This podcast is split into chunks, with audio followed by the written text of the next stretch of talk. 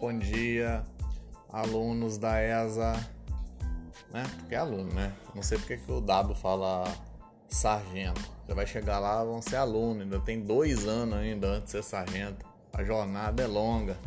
Pós-concurso é aluno. Ou cabo com estrelinha, vocês que escolhe, tá? Brincadeiras à parte. É... Vou começar agora o o, as descrição para vocês, tá? É, eu quero que vocês é, peguem o slide que eu passei para vocês e vão acompanhando na tela. É, vocês botem o play no, no áudio e vai acompanhando o slide que eu vou passando para vocês, tá? O slide é uma versão resumida do daquele mapa mental que eu faço para vocês. Então é importante acompanhar o slide e ouvir a transcrição para vocês fazendo a anotação de vocês.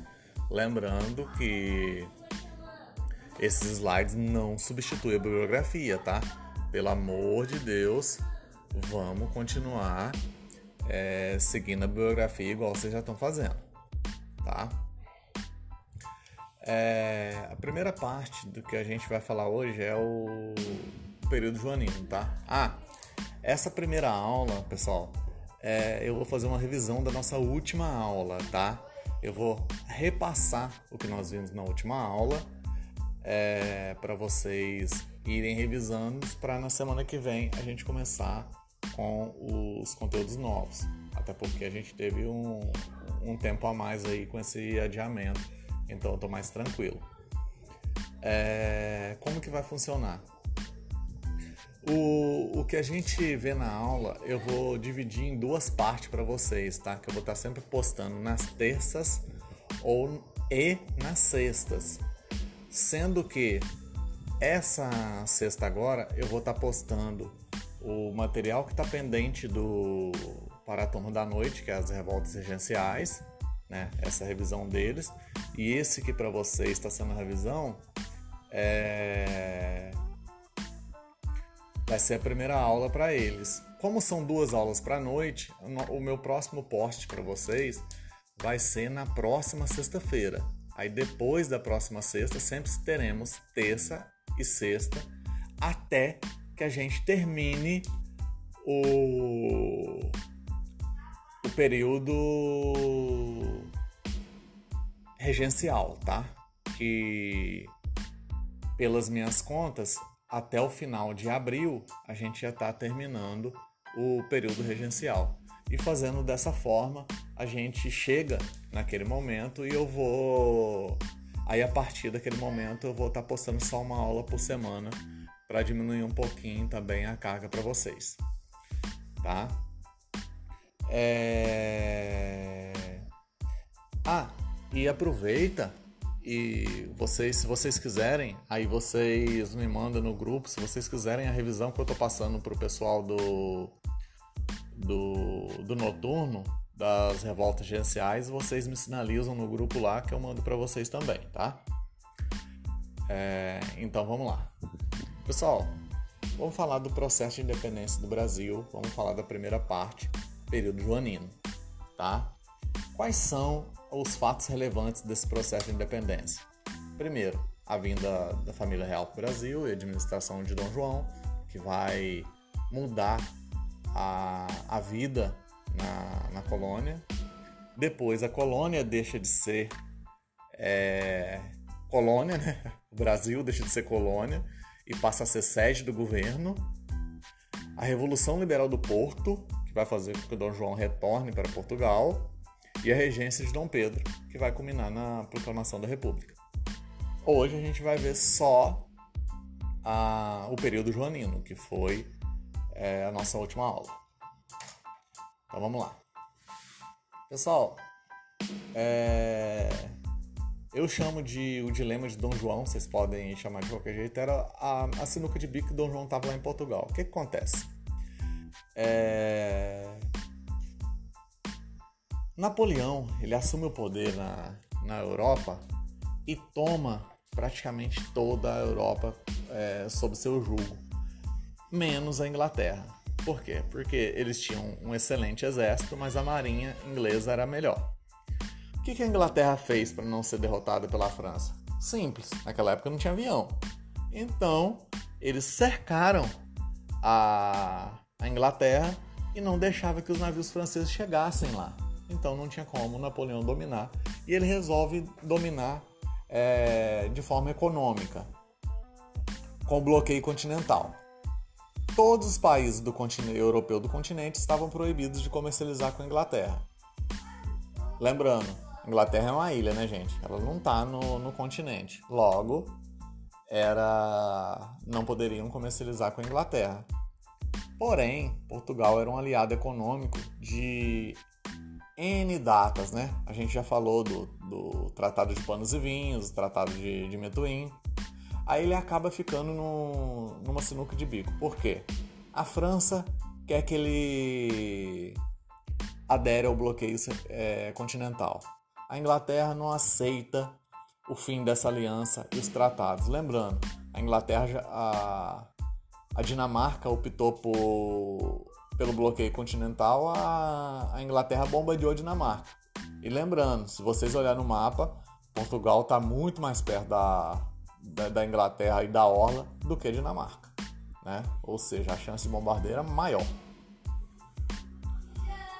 Aí, o, os ingleses, o que, que os ingleses propõem? Olha, o Marquês de Pombal já tinha falado, vocês têm que é, colocar a sede do seu governo aonde é mais rico, que é na colônia brasileira. E lá vocês se afastam da, da dessa guerra e não e vocês não vão ser depostos como está acontecendo com os reis dos outros países. O que, que o Dom João faz? Nada, tá, gente? Para a França, ele pede tempo para aderir ao bloqueio continental e para a Inglaterra ele fala que não vai que, que não vai aderir nada que está enrolando. Aí Napoleão perde a paciência, invade as fronteiras de Portugal e a corte fica sabendo, eles entram em desespero, tá? Vão vão às pressas se arrumar e decidem ir para transferir a corte para o Brasil, porque a Inglaterra oferece segurança marítima. Por algumas cordinhos que a gente vai ver mais à frente, mas pela aliança também. Aí em novembro, a, a família real ela sai da. Ela vai para o Brasil às pressas, tá? É, viagem extremamente é, conturbada, tá? Deu piolho no, na tripulação tiveram que rapar a cabeça. Foi ó, uma confusão, tempestade, né? Quando eles chegam em nas ilhas do, do Cabo Verde, Dom João reúne as suas frotas e fala: se algum navio se perder na viagem, o restante continua sua viagem para o Rio de Janeiro e deixa aquele navio para lá. Aí o, o navio de Dom João acidentalmente vai parar em Salvador. Será que é acidental, gente? Lembrando que o, há 10 anos antes é, Salvador tinha se rebelado contra, contra a coroa, queria se separar. Eles tinham algumas reclamações que eram ignoradas e ele vai para aquele local. Pessoal, é... antes de passar para os próximos slides, vou dar uma pausazinha, tá? Para vocês ir tomar uma água, tomar um café, porque a, a audiodescrição ela é mais cansativa. Então, é... antes de passar para o próximo tema, que é a administração de Dom João, é... vamos tomar um café.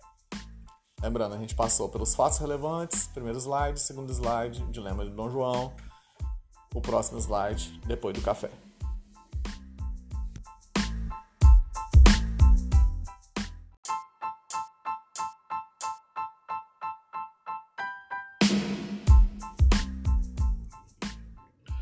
Retornando aqui, pessoal, depois do café.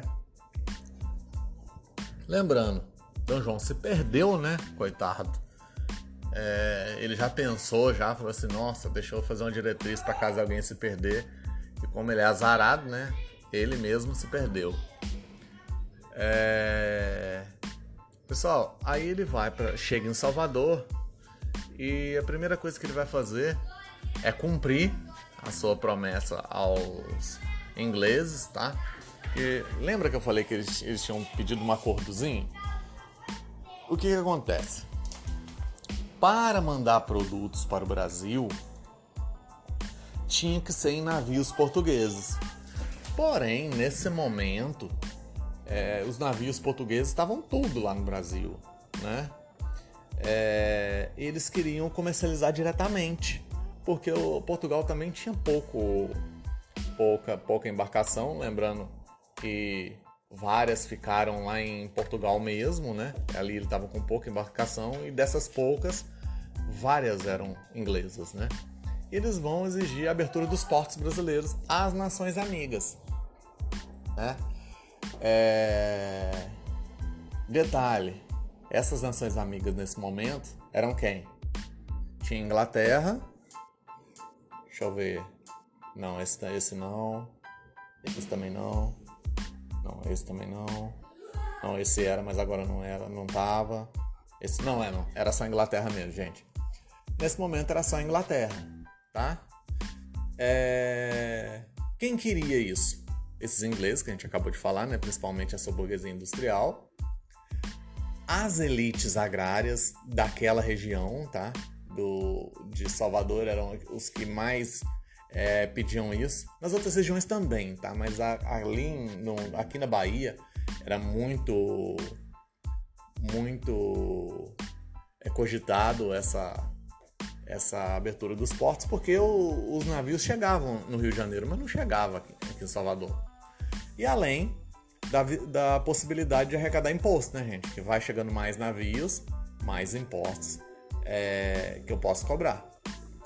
Ele vai abrir uma fábrica de vidro, tá? Manufatura era proibida, a mãe dele proíbe a manufatura na colônia. Ele vai liberar com a abertura do, dessa fábrica de vidro a educação começa a surgir na colônia, né? Ele vai é, criar a faculdade de cirurgia, né? Na, em Salvador e vai abrir outras universidades também no, no Rio de Janeiro, tá? Pessoal, os soteropolitanos fizeram uma campanha muito grande para que ele ficasse, mas ele não fica não, tá?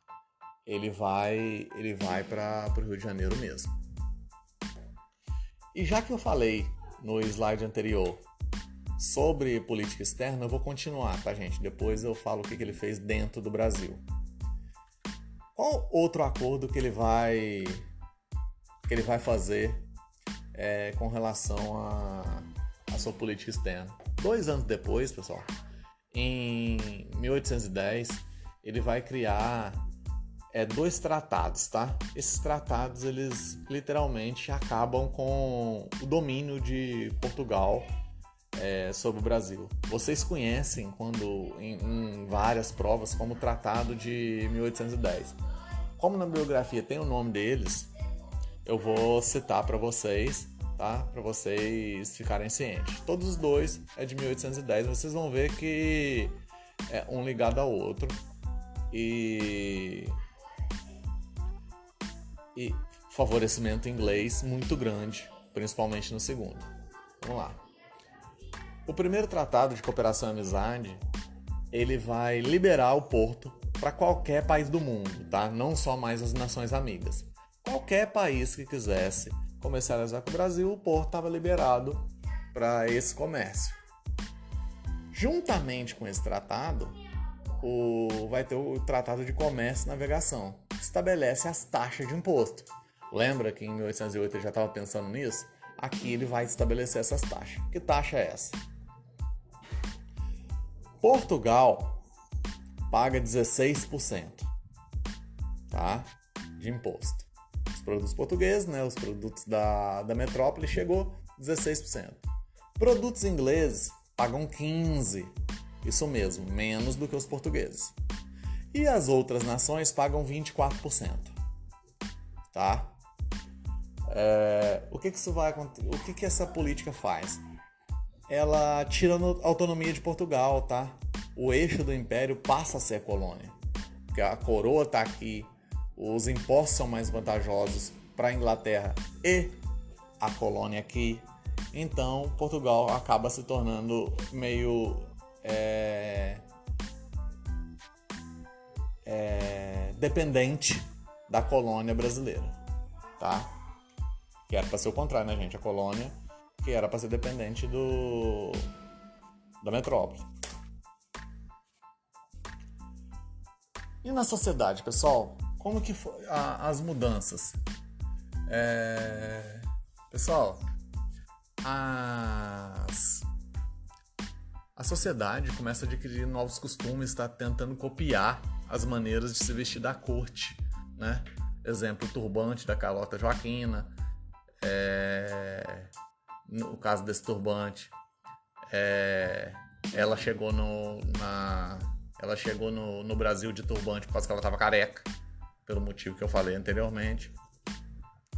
E o, as pessoas acham que isso é um costume europeu e começam a fazer isso. Enfim, diversos costumes da, da coroa é, vão ser é, trazidos pro, pro Brasil. O, o status social mostra ser importante, tal consumismo surge no Brasil. A, a escravidão é mantida, tá? E a cultura africana, ela está impregnada na sociedade, mas ela vai ser reprimida. É, pessoal, no slide seguinte, tá? Eu, eu deixei para vocês verem a imagem que eu deixei de plano de fundo, que era o beijamão. Isso era um costume do, do, dos monarcas europeus. Um dia da semana, as pessoas vinham, é, literalmente, beijavam a, a sua mão e aproveitava para fazer algum pedidozinho. Isso durava o dia inteiro, tá, gente? É isso mesmo. Imagina aquele que ia beijar às 5 horas da tarde. Como é que devia estar a mão desse homem?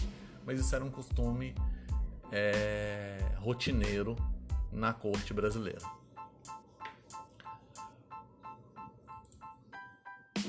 É, as políticas aqui no, no país. É...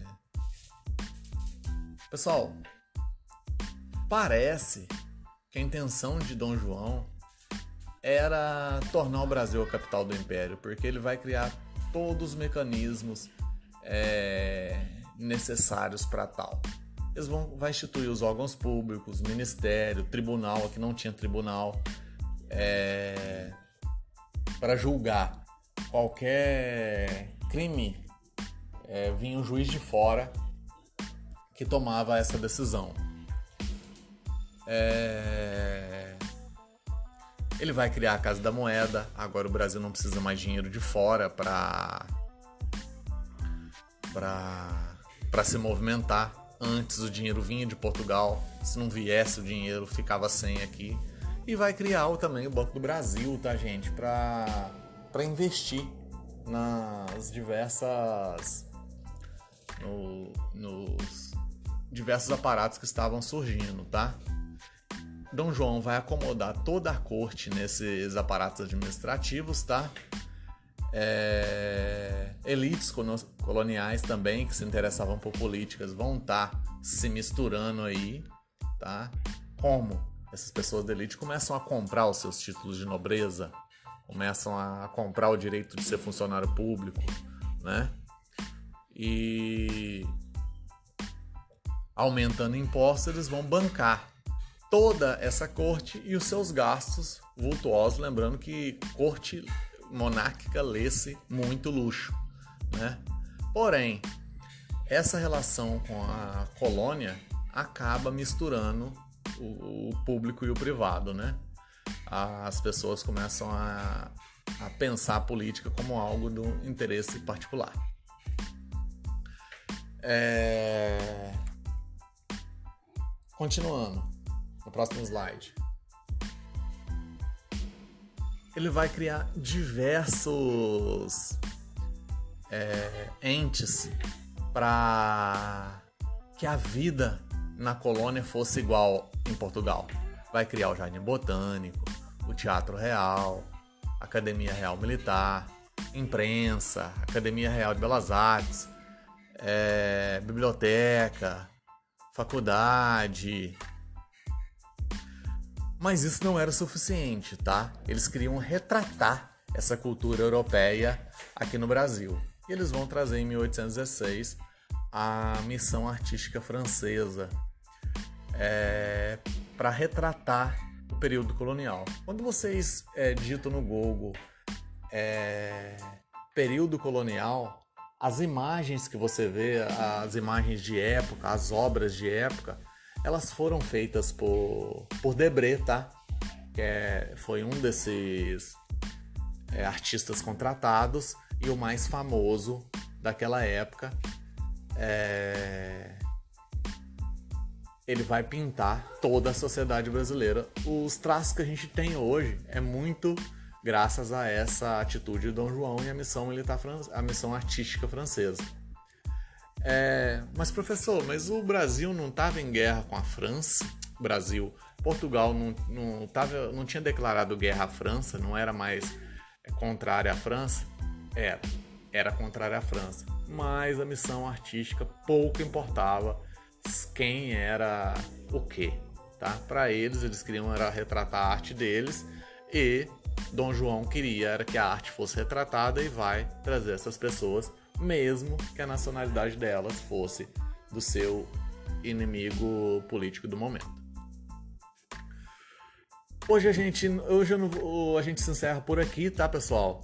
Agora é o tempo de vocês irem na bibliografia, estudar, aproveitar e, e dar mais uma intensiva pelos livros, tá? esses slides e o esse slide e a audiodescrição, o podcast não substitui essa leitura bibliografia, tá? Vocês têm que cair em cima da bibliografia porque a, a prova da ESA é feita em cima da bibliografia. É, independente se a biografia tem algum erro histórico ou não. Por isso que quando eu, eu estudo com vocês, eu falo assim, para ESA é isso. Às vezes eu até sei que tá errado, mas para prova a gente tem que seguir isso aí. Um abração e até a próxima. Tchau.